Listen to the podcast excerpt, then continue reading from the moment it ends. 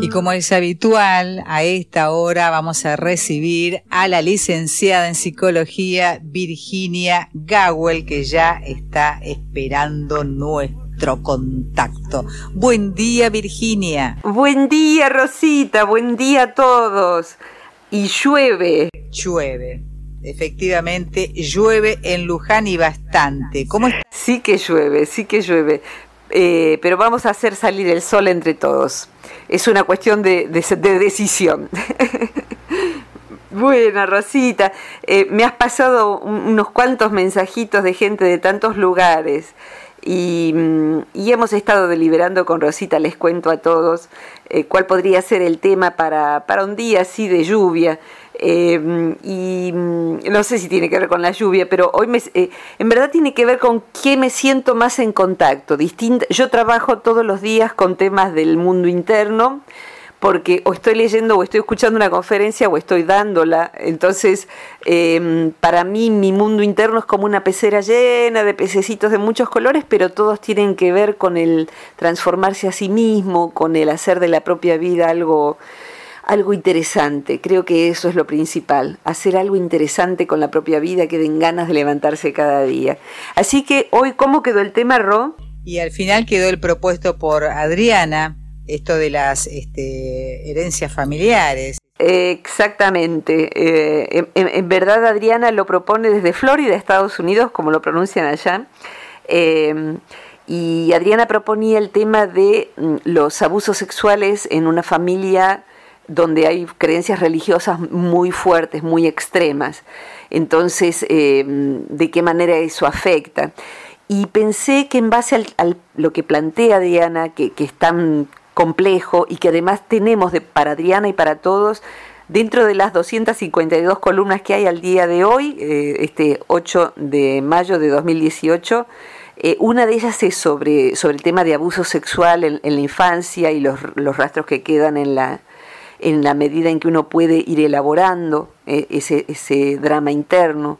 Em, pensé extenderlo en las creencias familiares. En este caso, Adriana alude a, a, la creencia religiosa, estar dentro de determinado parámetro de cómo es vivir, porque básicamente una religión indica cómo es vivir, qué es lo malo y qué es lo bueno. Eh, y eso no es un núcleo que tengan en común todas las tradiciones. En algún, digamos, en todas las tradiciones lo que llamaríamos la ética está en todas sí en común y eso es interesante. O sea que el comportamiento recto se promueve en cada una de ellas. Pero para algunas está mal, eh, no sé, eh, vestirse de determinada manera, para otras hay que no comer ciertas cosas, para otras hay que en tales días hacer tales cosas pero querría ir más allá. Cualquiera de nosotros, todos, todos, todísimos, nos hemos criado bajo un cuerpo de creencias tan, tan sólido, Rosita, que no nos damos cuenta de que está. No nos damos cuenta de que está. Eh, nos da la impresión de que somos más libres de lo que realmente somos. Eh, y ese conjunto de creencias no siempre se puede enunciar con palabras, sino siempre está dicho con palabras. Eh, cuando no lo viste todavía. Ah, eh, hay, un, eh, hay un recital que damos en vinilo que se llama, les cuento, hay uno que se llama De Amores y Desamores. Vinilo es un lugar donde se hace música y, arte en, Buenos Aires. Y hay otro que se llama el, Camino de tu Vida.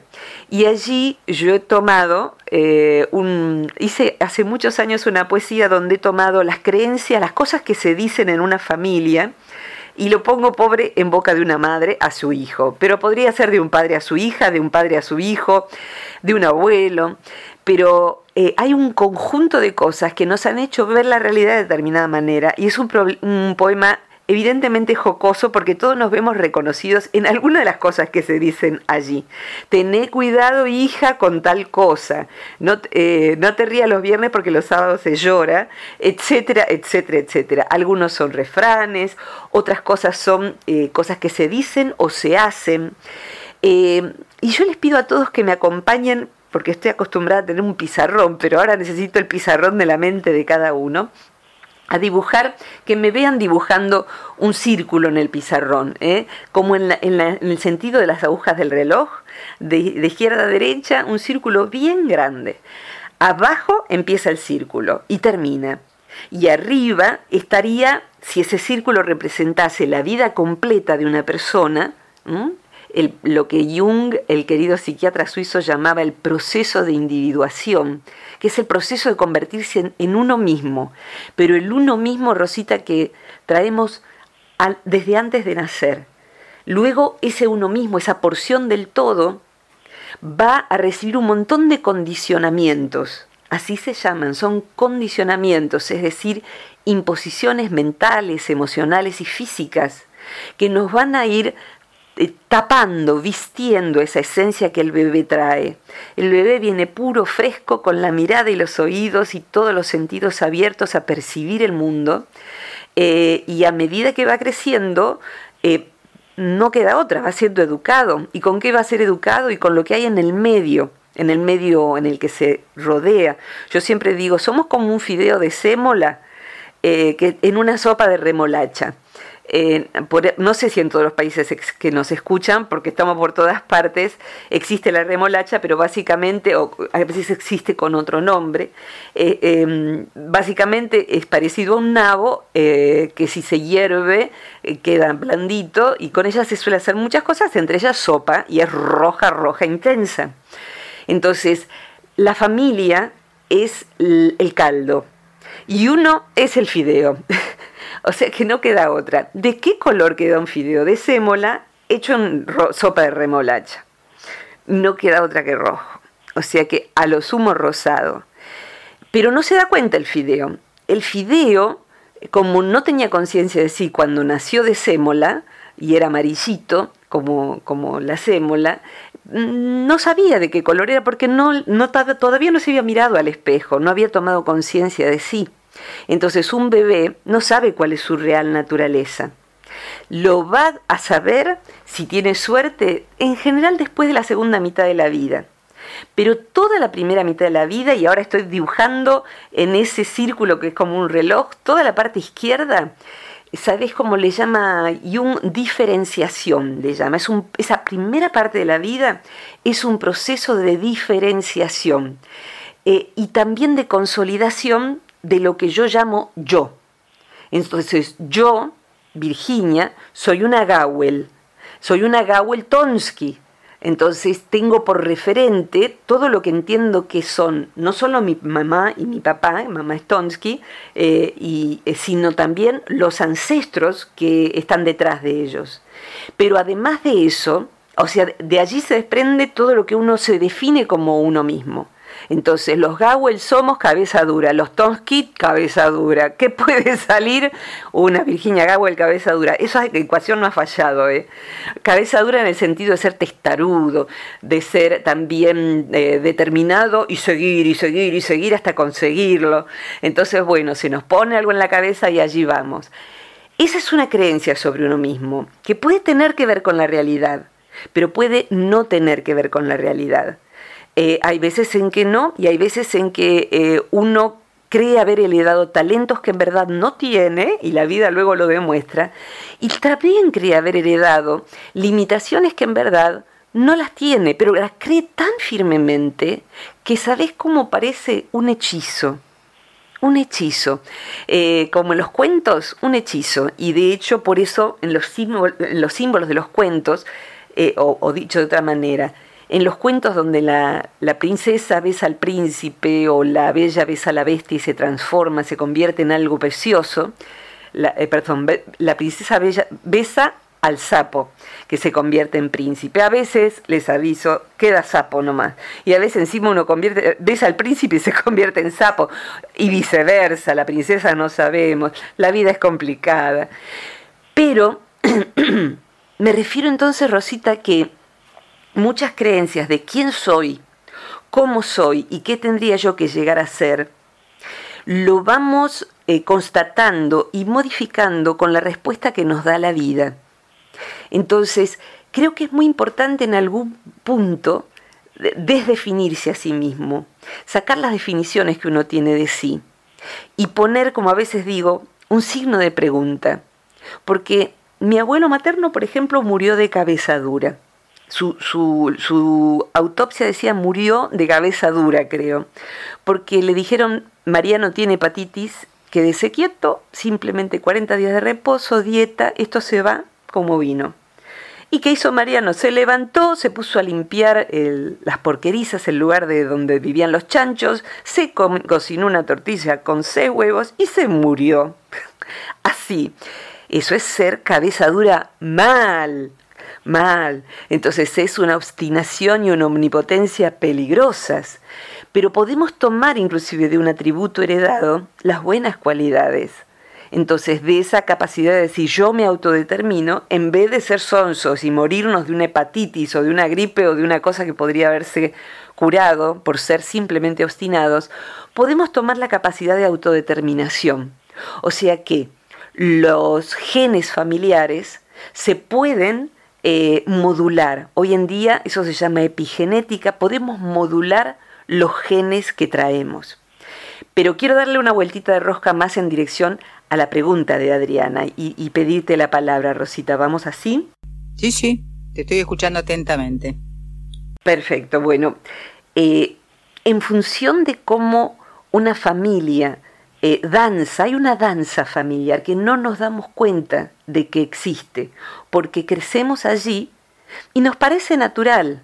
Yo recuerdo eh, en mi casa, aunque hemos sido en la infancia muy pobres, siempre había algún hijo agregado alguien que transitoriamente no tenía mamá o papá porque estaban internados, porque estaban de viaje o porque no los tenía, entonces estaba con la abuela y la abuela estaba enferma. O sea que hemos tenido muchos hermanos transitorios, mi hogar ha sido hogar de tránsito. Y recuerdo el de un chico en particular que quedó sorprendido de que nos diéramos un beso antes de irnos a dormir y un beso al despertar, porque a él lo besaban solamente el día de su cumpleaños. Eh, y el punto es, wow, esto tan simple que para nosotros es natural, para él es algo totalmente extraño y le pareció lindísimo además. Para otra persona le parecería perverso y extraño y pegajoso. Entonces, las creencias que nos imponen sin querer y queriendo nuestras familias no son la verdad.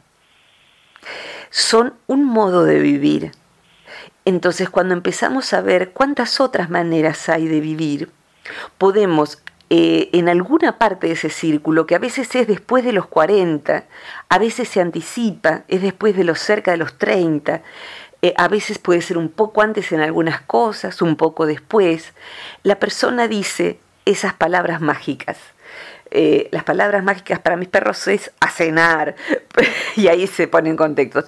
En este momento no, las palabras mágicas son sobre mí, decido yo. Entonces uno empieza a romper los hechizos familiares. Y en alguna familia es posible, yo no sé cómo es la historia de, Adriana, pero por lo que ella refiere con el modo en que redacta la pregunta, eh, ha padecido lo que es el prejuicio religioso, ha padecido doble abuso, entiendo yo, o en ella o en alguno de su familia.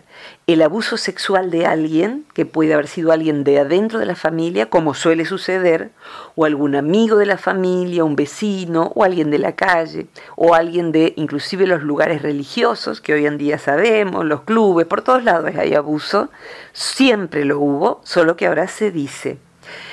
Pero si además del abuso al chico se lo hace sentir pecaminoso por haber sido abusado, porque a lo mejor algo tiene que ver, a lo mejor provocó el abuso, porque además el abusador se ocupa de hechizar al niño, al adolescente, al chico, a, a, la criatura pequeña, quien sea. No le digas nada a mamá, no digas nada en tu familia, este es un secreto entre nosotros, dice eh, la persona que la calificaría con todas palabras que no puedo usar, no debo usar en radio. Pero ya las puede imaginar y creo que es un universal sentir.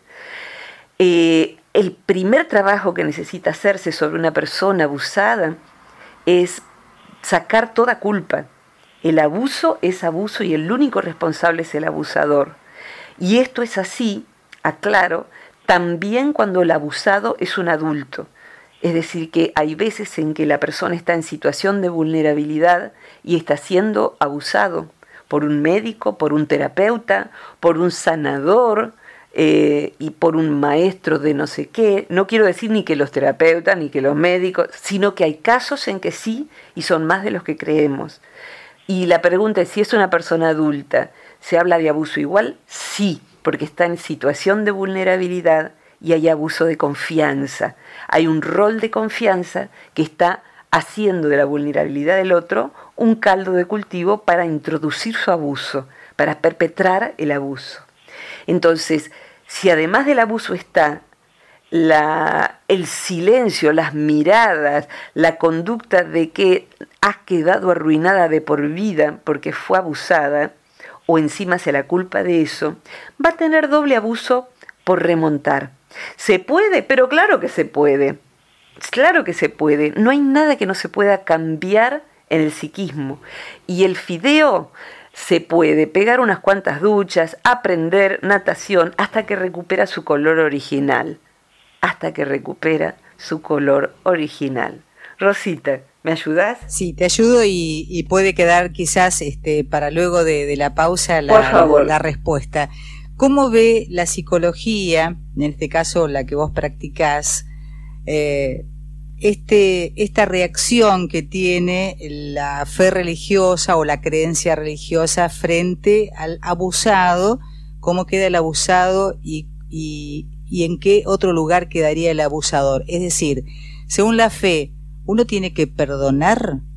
Ok, lo tomamos para después de la pausa, claro que sí. ¿Y qué es lo que tiene que perdonar y después de eso, cómo se sigue? Exactamente, me, encantó la pregunta. La dejamos para después de la pausa. Dale, es cortita. Abrazo, corazón.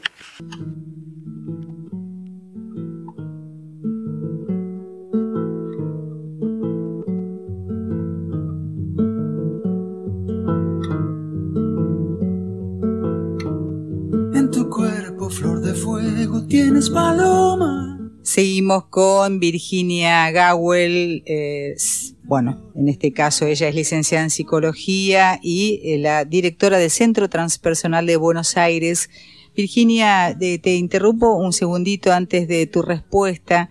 Aquí eh, la mamá de Félix nos está escuchando, te manda muchos, muchos cariños. Muchas gracias, justo te pregunté por Félix el otro día. Sí, justito. Y Qué lindo, cariños. Hace un comentario, dice que el tema de hoy le resulta muy interesante y que ella ha podido ver documentales sobre lo oculto, dice, de círculos, de círculos religiosos en la zona de Estados Unidos y que aún los líderes siguen siendo respetados estando presos. Sí, sí, sí, es porque recién hablaba de hechizo, ¿no? O sea que eh, en, cada, en cada ámbito donde las creencias son reafirmadas, y esto puede ser en la religión oficial de un país, ¿eh? cualquiera sea, eh, hay líderes que pueden ser tremendamente nefastos y es tan alto el hechizo que se sigue sosteniendo la fe, la creencia y la defensa de esa persona. O sea, las tradiciones eh, e, espirituales profundas de, distintas, eh, de distintas épocas y culturas, y de allí la psicología transpersonal toma distintos conceptos, lo que nos dicen es que el tomar conciencia en ese círculo y sobre todo en la mitad de la vida, tiene que permitirnos elegir qué creer, no solamente en un sentido espiritual, sino en un sentido práctico. ¿Qué es el dinero? ¿Qué es una mujer? ¿Qué es una pareja? ¿Qué quiero yo? ¿Está mal quedarse solo y sin pareja? ¿Está mal no querer tener hijos? ¿Qué está mal? Porque hay cosas que las hemos puesto del lado de está mal y son nada más que creencias. Puede ser de una manera o de otra. Eh, hay una alumna muy querida, Corina, que con su esposo fueron transferidos, su esposo fue transferido a, trabajar a Edimburgo el, el año pasado, hace más de un año, y fueron con el niñito Joaquín de casi cinco. Y bueno, fue una gran aventura porque viven en el interior de Argentina. Em, y todavía no han querido volver porque de Edimburgo pasaron a Praga y de Praga pasaron a India y de India pasaron a Tailandia y Tailandia pasaron a, ahora creo que están en Vietnam. Y hace más de un año que están viendo cuántas maneras de vivir que hay, cuántas maneras de ser feliz, cuántas maneras de generar dinero para poder vivir sin arruinarse la salud y la vida, cuántas maneras de entender la crianza de un niño. Y ese niño está aprendiendo geografía, humanidades, religiones, eh, tanto, tanto más que en adentro de un aula, que está recibiendo una educación no formal y me mandan fotos de Joaquín con eh, un pequeño lama, con un sufi, con, y viendo qué es comer, qué es comer bien en cada tradición. Y a partir de eso, e, es como si uno tuviera una canasta a mitad de la vida y dijera, a ver, estas son las creencias que yo recibí. Estas son las que no me di cuenta que recibí, las tengo que investigar con un buen terapeuta, tengo que ver qué me limita, cuáles son las creencias limitantes y a partir de hoy voy a ir eligiendo qué es lo que yo quiero, qué es lo que realmente yo elijo para criar a mis hijos o para criarme a mí misma de adulta, para la segunda mitad del círculo. Hay creencias, Rosita, en donde está a la vista lo que esa familia dice que el dinero es sucio, como el pecado. ¿eh? Tener dinero te convierte en alguien vil. Eh, pero tenés que llegar hacia el alguien, eso sí, tenés que llegar a ser alguien, sudar el sudor de tu frente. Eh, eh, en esos versos dice, cuidado con el dinero que es sucio con el pecado. mejor tener, tener mucho es peligroso, mejor pobre que honrado. debes llegar a ser alguien, sude el sudor de tu frente, mantén el cuerpo tapado porque te quiero decente. O sea, nos dicen, nos dicen, nos dicen, pero también está lo no dicho. Y lo no dicho es lo más peligroso, porque se hace. Hay secretos familiares en donde hay inclusive historias de abuso. Entonces, eh, esas historias, eh, los secretos familiares pueden estar conformados de todo lo que la familia ha considerado vergonzante. Entonces, hay allí estafas que se han hecho, eh, gente que ha estado con problemas psiquiátricos, suicidas, etcétera, etcétera, etcétera, y gente que ha perpetrado o ha recibido abusos. Entonces es muy importante hablar de eso y decirlos a los cuatro vientos. Hoy en día es como un estallido de decir a los cuatro vientos, y si el abuso ha provenido de lo que se supone que debiera ser una guía espiritual, eh, también, eh, y el condicionamiento va a estar formado de manera tal que va a ser una hipnosis, eh, que es lo que decía, que hay valores que se tienen en común, pero en algunos lugares la hipnosis se va tejiendo como, como un, uno queda como una momia, como una momia investido y mañatado por vendas, pero uno está vivo, vivo, no es una momia, no es un muerto, un muerto egipcio. Entonces hay que romper las vendas y dejar de estar eh, anestesiado por ninguna creencia que limite nuestra vida. Y en relación a lo que preguntabas acerca del perdón, eh, es todo un tema y, para quien le interesa tenemos otras columnas que hemos dedicado específicamente al tema del perdón, pero eh, viene muy a cuento tu pregunta para que en todo caso el que se sienta convocado investigue en las columnas anteriores. Pero en este punto, perdonar es poder trabajar tanto una emoción una emoción eh, referida a un daño, a, una injuria que nos ha hecho alguien, que puede ser abuso físico, abuso sexual, abuso mental, manipulación, etcétera, cualquier tipo de daño.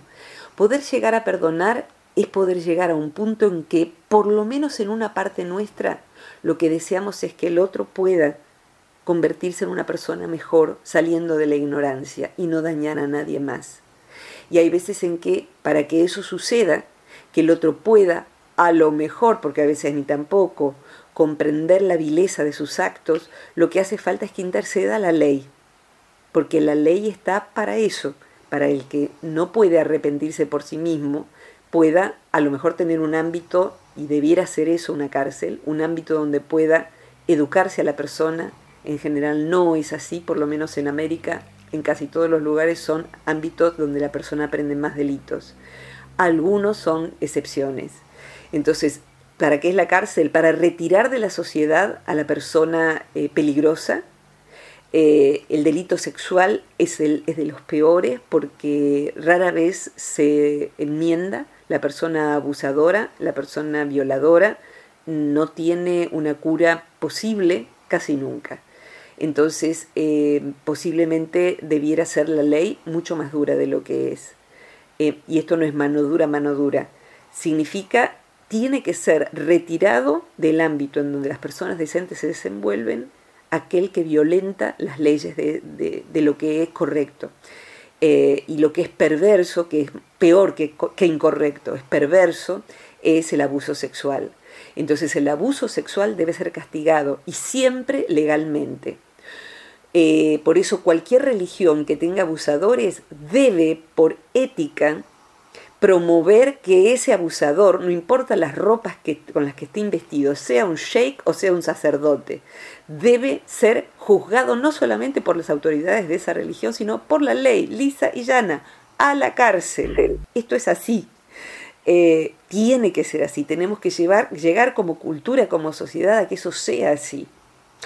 Y cuando no existe la ley, cuando la ley no se cumple, Rosita, y esto, no sé, para mí es activismo por la no violencia. Lo que hoy existe, curiosamente, si la ley no cumple, existen las redes sociales, la condena social. Entonces, eh, si alguien tiene ganas con esto redondearía. Eh, yo tuve una situación de abuso, posiblemente, no llegó a ser abuso sexual, pero a los 13 años me quisieron no sé si violar o secuestrar o las dos cosas. En el medio del campo estaba andando yo sola en bicicleta como Heidi yendo a ver a mis abuelitos, literalmente. Y yo era una niña de 13 años. Eh, me salvaron mis dientes porque le mordí las manos a mi agresor. No sé quién era, no era alguien del pueblo, no era nadie conocido. No sé si se estará vivo o no porque tengo hoy 56 años. Eh, pero sí a mí me quitó la niñez en un solo día, la adolescencia en el mismo día que mi niñez, y recién de adulta fui remontando la creencia de que yo era sucia, de que yo había provocado eso. Entonces, sin que, sin que fuera mi familia la que me lo inculcó. Entonces, si no fue mi familia, ¿quién fue? Fue la sociedad. Ser mujer es sucia para la sociedad y para los, años, los años 70 ni que hablar.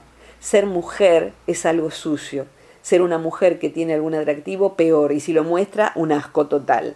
Para muchas personas eso es así, y para la mujer, en, ese primer, en esa primera mitad de la vida, se tiene que sacar muchas de estas basuras que se nos han pegado en el inconsciente.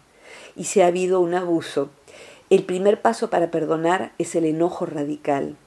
El enojo con el abusador de cualquier índole es necesario, hay que pasar por la etapa del enojo para poder perdonar. El, enojo, el perdón sin enojo es prematuro en general. Hace falta drenar toda la bronca que uno tiene de la manera que uno pueda. Con ayuda terapéutica, mejor. Y después hay que ver, y perdonar no significa seguir cerca de, con, esa persona cerca. Puede significar desearle en el corazón que la vida lo ayude a, iluminar su ignorancia, su crueldad, su perversión. Eh, y lo que iba a decir por último es, dentro de los muchos videos que tiene el canal del Centro Transpersonal, hay uno que se llama Yo no fui matada. Si a alguien le interesa el tema, pone mi nombre Virginia Gowell, Yo no fui matada. Y va a encontrar un video donde yo cuento esto y está filmado el lugar y todo. Cuando yo puse eso fue el día en que se hizo la primer, cuando subimos ese video, coincidió con que ese día se hizo la primer marcha de Ni Una Menos en Argentina. Eh, y mi modo, uno de los modos de marchar, porque yo estuve en la marcha además, fue subir ese video. Y abajo de ese video mucha gente expresó haber sido abusada y mucha gente expresó, inclusive varones, el nombre del abusador. Y me parece que ese exorcismo debe ser hecho y que las redes sociales pueden ser un ámbito donde uno diga, y lo han hecho muchas personas a partir de ahí y de todo lo que hoy en día se va diciendo, yo fui abusada por tal persona de mi familia o tal supuesto amigo de mi familia se llamó fulano de tal.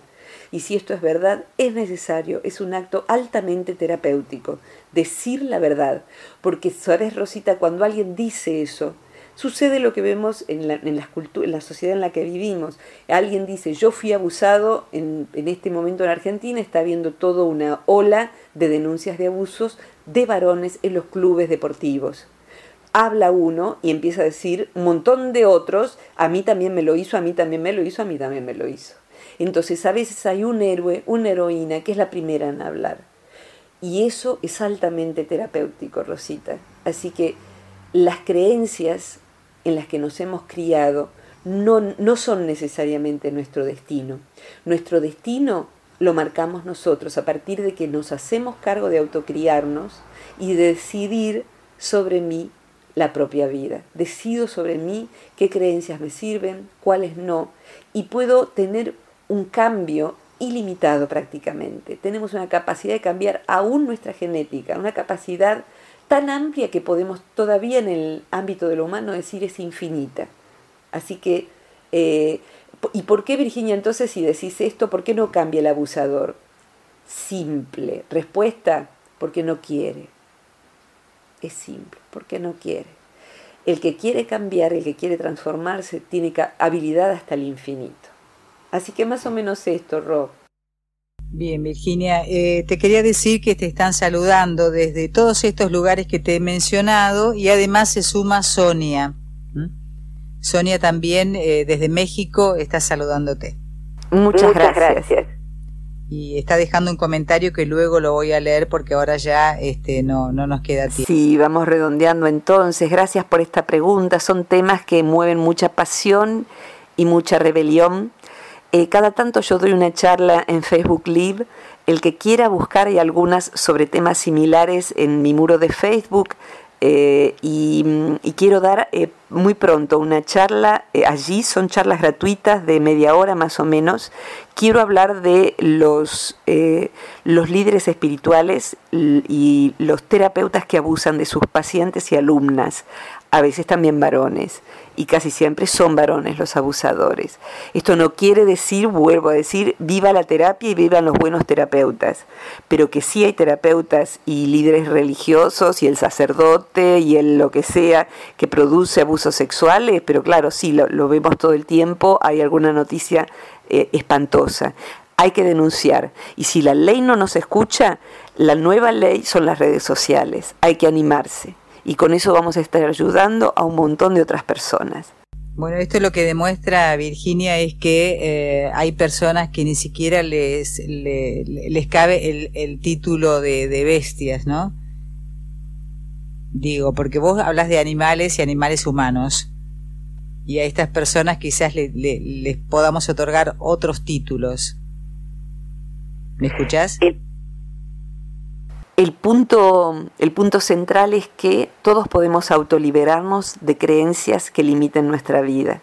Eh, y es un largo capítulo que va a merecer otras columnas seguramente en otro momento. Gracias Adriana, gracias Rosita, gracias a todos los que mandan, peticionan temas eh, y los que también nos escuchan desde distintos lugares. Eh, ahora también por YouTube, por Facebook, por eh, el Centro Transpersonal de Buenos Aires. Bueno, allí van a encontrar todas las demás columnas en donde dice material gratuito y ya saben que ahora ya pueden navegar el sitio del centro a través de los celulares y las tablets y todo eso, ¿sí? Bueno. Rosita querida, gracias por todo, un abrazo grande, un abrazo a Andrea, Romina y a todos y a, mi hermanito Mario Luis Gawel, que es el, nuestro eh, asesor en sonido y nuestro ejecutor de que eh, el sonido salga, eh, suba masterizado y todas esas cosas que sabe hacer él. Editor, editor, editor de columnas. El editor de columnas. Muchas gracias, Rosita, te quiero. Hasta la próxima. Un beso grande a todos. Besitos.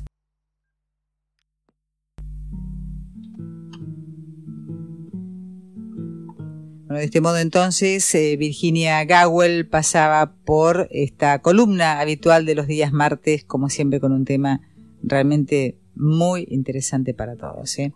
El abuso y cómo cae este tema, ¿no es cierto?, dentro de los senos familiares de creencias eh, religiosas profundas.